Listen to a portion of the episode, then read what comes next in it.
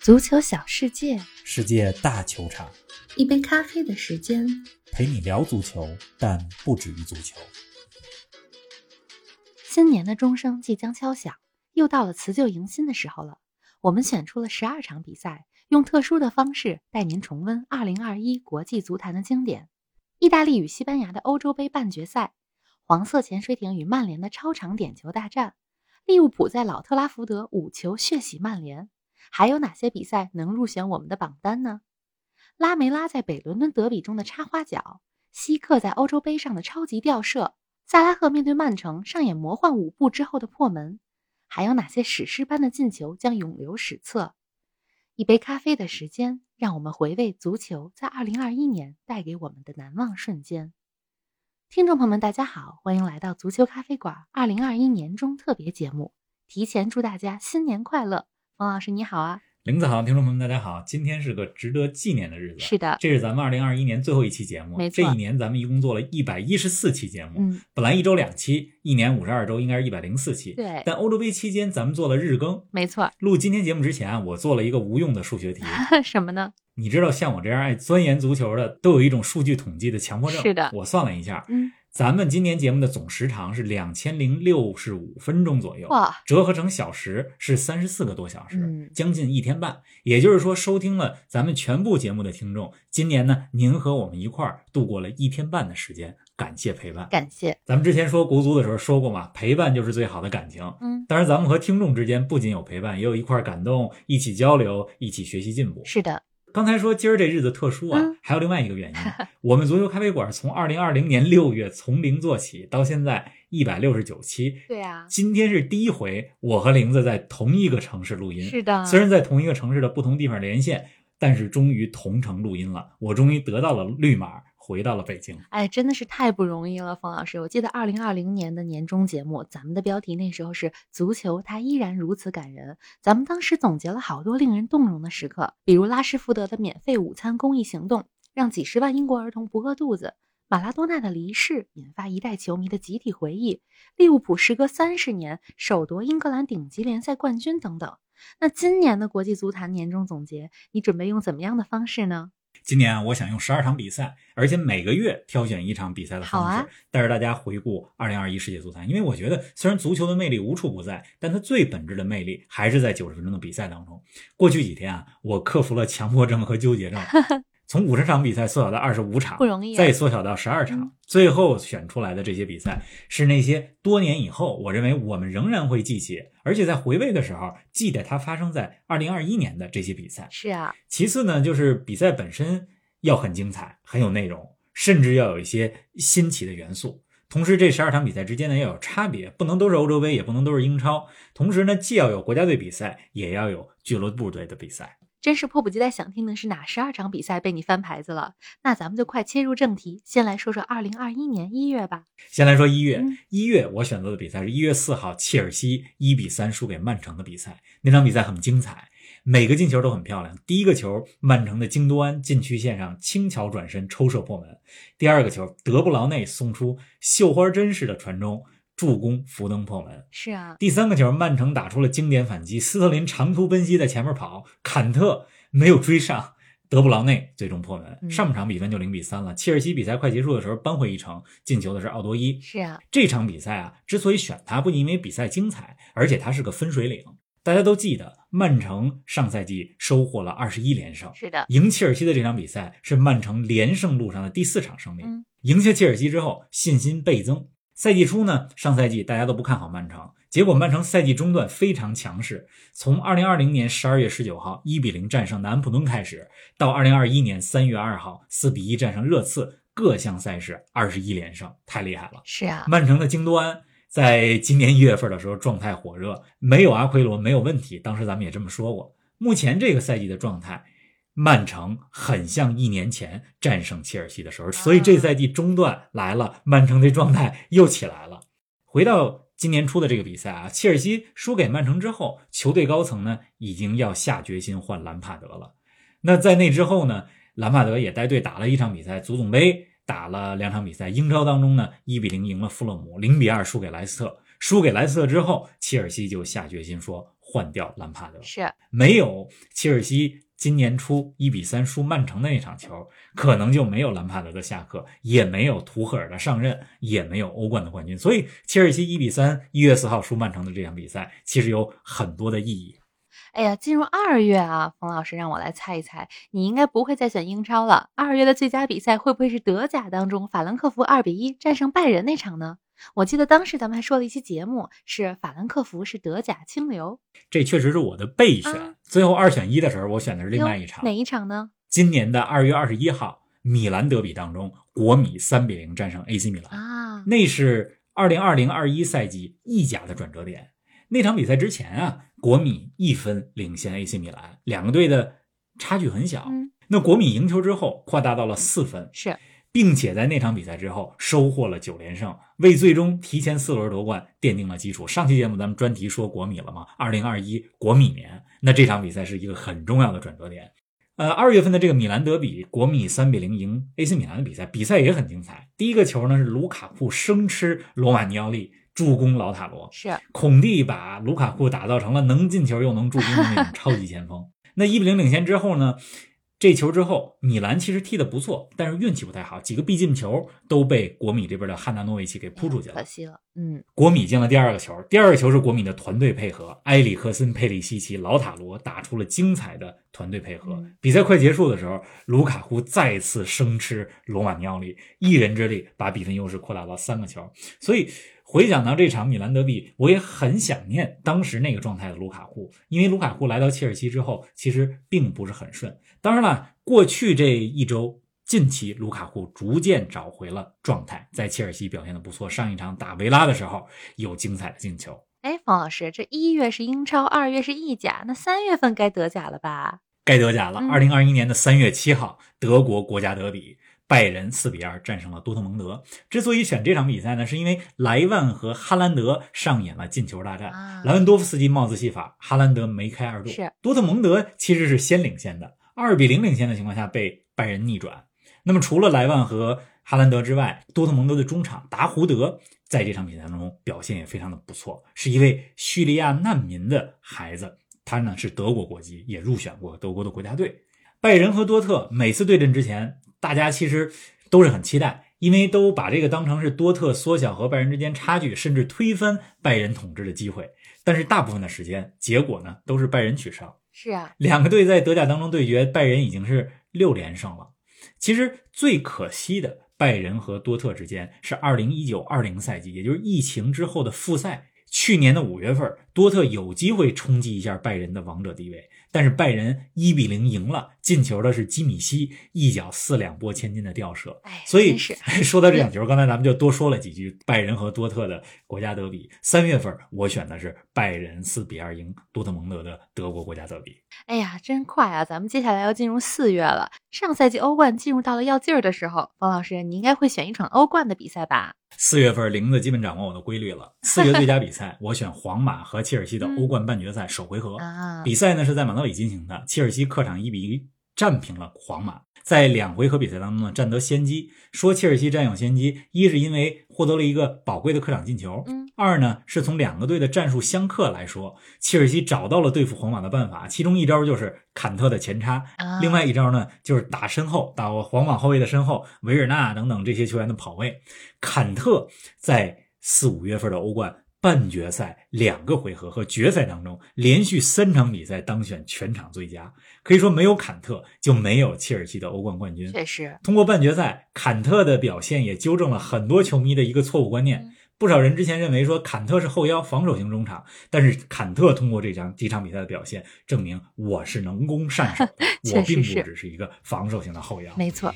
哎，进入五月份，大家来听，当这段音乐响起的时候，很多听众应该已经猜到是哪场比赛了吧？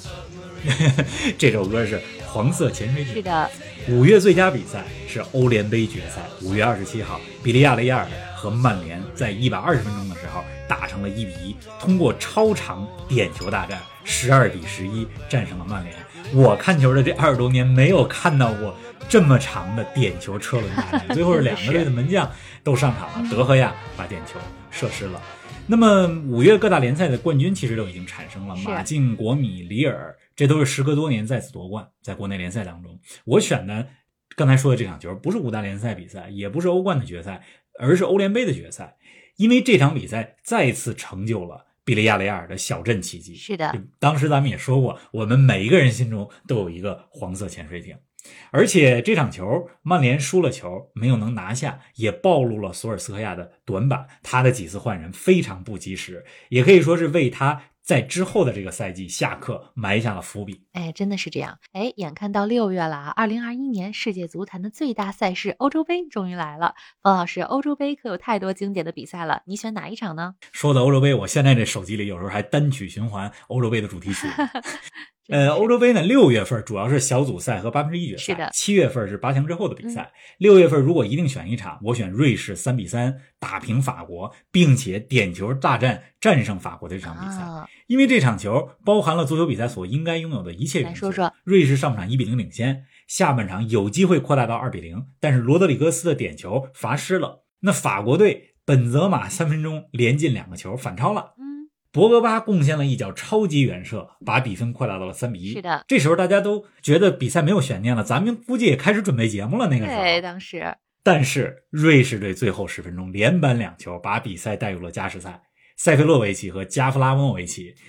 把比分扳平，扳成了三比三。那最后点球大战，大家都知道结果，就是法国输了，姆巴佩射失了点球。是的，而且那一天是六月二十九号，北京时间六月二十九号的凌晨，同一天，西班牙五比三战胜克罗地亚，也是三比一领先的情况下被扳成三比三。当然了，加时赛莫拉塔和奥亚萨瓦尔进球，呃，西班牙最后赢了。所以那一天的两场比赛可以说是欧洲杯历史上最疯狂的一天。哎，真的是这样。我记得那天咱们编节目也很抓狂啊，因为剧情太疯狂了。好啦，那咱们再来说说七月吧，冯老师，我看有好几位听众都留言说到了意大利和西班牙的半决赛，你会选这场吗？是的，这不仅是我的选择，而且我还要用一位听众的留言来带着大家重温一下这场比来赛。说说，咱们的听友、嗯德国副队哟嗯长，他是这么说的，我把他的这段留言小作文给大家念念好啊的。，综合技战术观赏性和重要性，我选欧洲杯半决赛，意大利对西班牙的这场。西班牙能走到半决赛已经超出我的预期，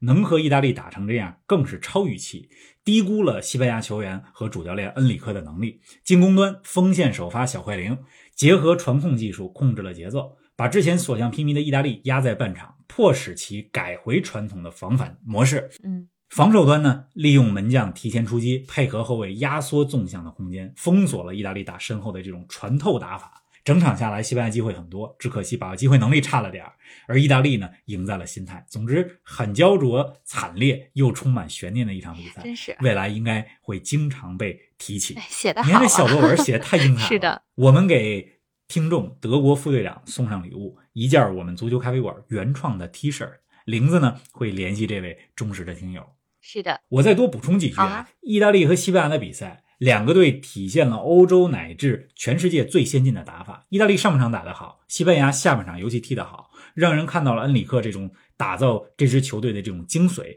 的这种方法，用无传统中锋状态下的这种中路渗透，把意大利逼回到了传统的意式防 守。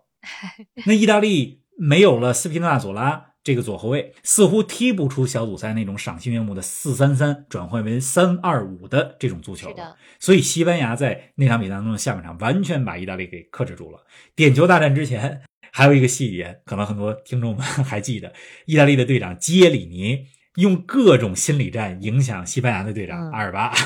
这意大利人就擅长这个，是赢在心里啊！而且若日尼奥攻入的制胜点球，四两拨千斤。哎，若日尼奥最近在英超进了不少点球。对呀、 有时候我看他踢点球啊，我觉得有一种特殊的愉悦感。有点爽。哎呀，七月份的欧洲杯和美洲杯结束之后，八月份国际足坛的焦点换成了东京奥运会。冯老师，八月份你心目中的最佳比赛来自奥运会吗？来自奥运会，八月三号东京奥运会男足半决赛，嗯日本国啊零比一惜败西班牙的这场比赛。啊，日本能进四强已经是亚洲足球的骄傲了。这场半决赛，日本国奥面对的是半个西班牙国家队。对呀西班牙队中有乌奈、西蒙、佩德里、保托雷斯、奥亚萨瓦尔、奥尔莫，还有埃里克加西亚，一共六个参加了欧洲杯半决赛的球员。嗯日本国奥队面对如此强大的对手，仅仅是在加时赛第一百一十四分钟丢了一个球，惜很厉败。害了，所以日本国奥了不起。是的，同时，这届奥运会也是全世界球迷再次认识日本梅西久保建英的一届赛事。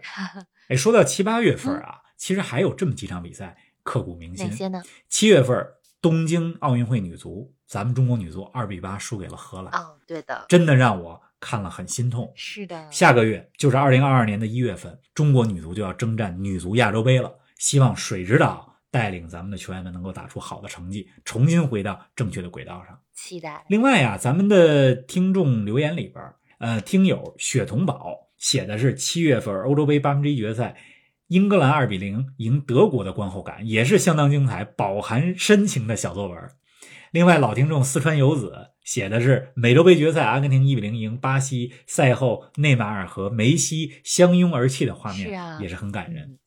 请玲子联系一下这两位听友吧，也送上咱们的礼品。好的，因为时间关系呢，我们就不在节目当中读留言了，大家可以到前几期节目的评论区里边去看一看这几个精彩的小作文。是的，哎呀，转眼该到九月份了啊，这个时候新赛季的五大联赛又全部都开打了。九月份我其实挺想选一场国足的比赛，但是国足零比三输给了沙特，零比一输给了日本，对吧？先不说国足输赢，这比赛质量真的是 确实难言精彩，没法选，也所以我是选了场英超嗯。九月二十六号，北伦敦德比，阿森纳三比一战胜了热刺。咱们当时说北伦敦变天儿了，对呀阿森纳从开局三连败到三连胜，热刺从开局三连胜到三连败。热刺呢输了那场北伦敦德比以后，开始对努诺丧失信心，努诺也在一个月之后下课了。而阿森纳不仅取得了这赛季英超第一次北伦敦德比的胜利，而且逐渐提出了阿尔特塔一直想打造的足球。四二三幺当中的三个攻击型中场创造力很强，萨卡、厄德高、史密斯罗在那场北伦敦德比当中表现得非常出色。而且你看最近这一两周的阿森纳，阿森纳状态大家也看到了，可以说是稳居第四啊，是而且又冒出了一个状态非常好的二十岁小将马丁内利。现在阿森纳是萨卡、厄德高、史密斯罗、马丁内利四个人争三个攻击型中场的首发位置，这是一个幸福的烦恼。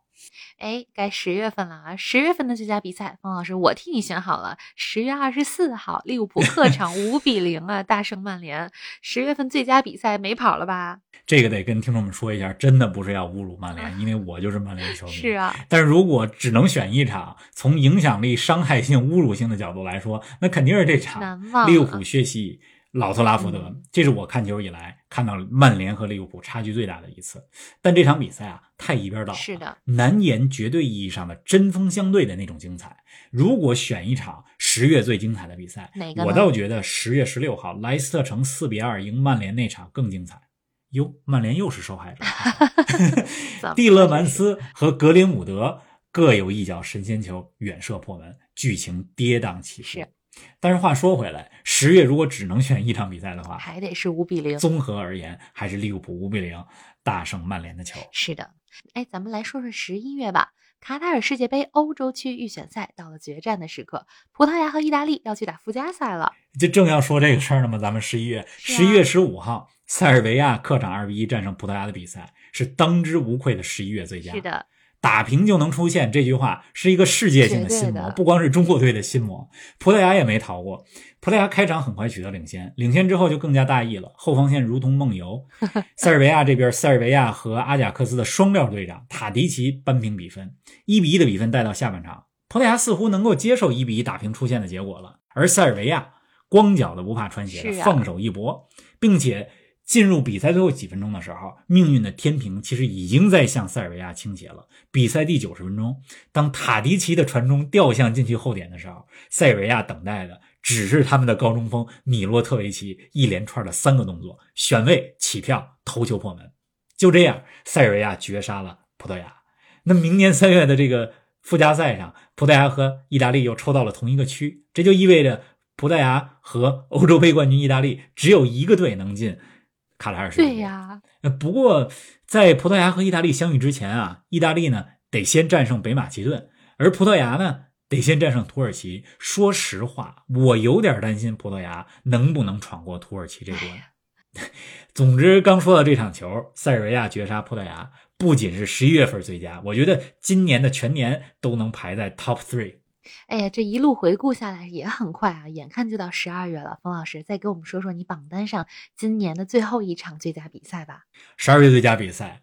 十二月八号欧冠小组赛最后一轮，马竞客场三比一赢波尔图，这是一场经典的欧冠比赛。马竞用马竞的那种血性、死缠烂打的方式赢了球。格列兹曼是马竞小组出现的功臣。是的，这场球的技术含量一般，但火药味十足，寸土必争。咱们说了，咱们这选这十二场比赛要多元嘛，对呀所以加上这场球了，对吧？不过马竞欧冠小组出线之后状态相当差，在西甲当中，最近西甲四连败，是 的，迭戈·西蒙尼，这不是七年之痒，这是十年之痒，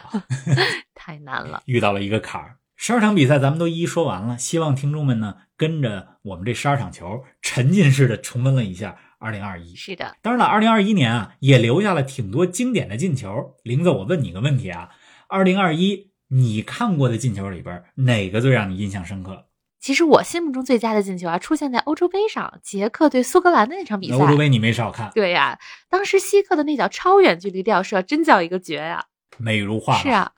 我觉得很多年之后啊，除了希克的这脚吊射，我还会记得二零二一年，就这一年三月份北伦敦德比上面，热刺的前锋拉梅拉插花脚破门，啊非常的漂亮。当然，拉梅拉现在已经在西甲的塞维利亚了，不在热刺了是另外，今年十月份利物浦二比二战平曼城的比赛当中，萨拉赫连续过掉多人，上演禁区内的魔幻舞步之 后，有一个进球确实也是非常漂亮。嗯，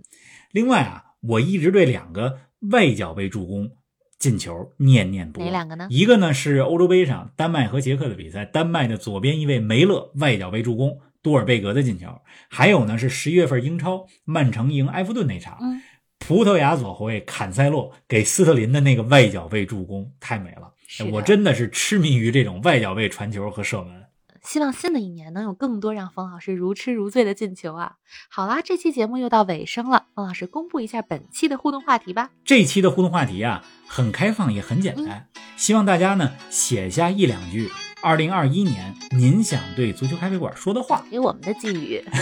也就是给我们两句，是的，对，给我们的寄语。下期节目咱们说二零二二国际足坛看什么？我看有的听众已经在问这个问题了，二零二二能不能是指啊出来一些比赛可以重点关注？下期咱们就说这个。没问题。再祝大家新年快乐，二零二二年不见不散。新年快乐，下礼拜一见，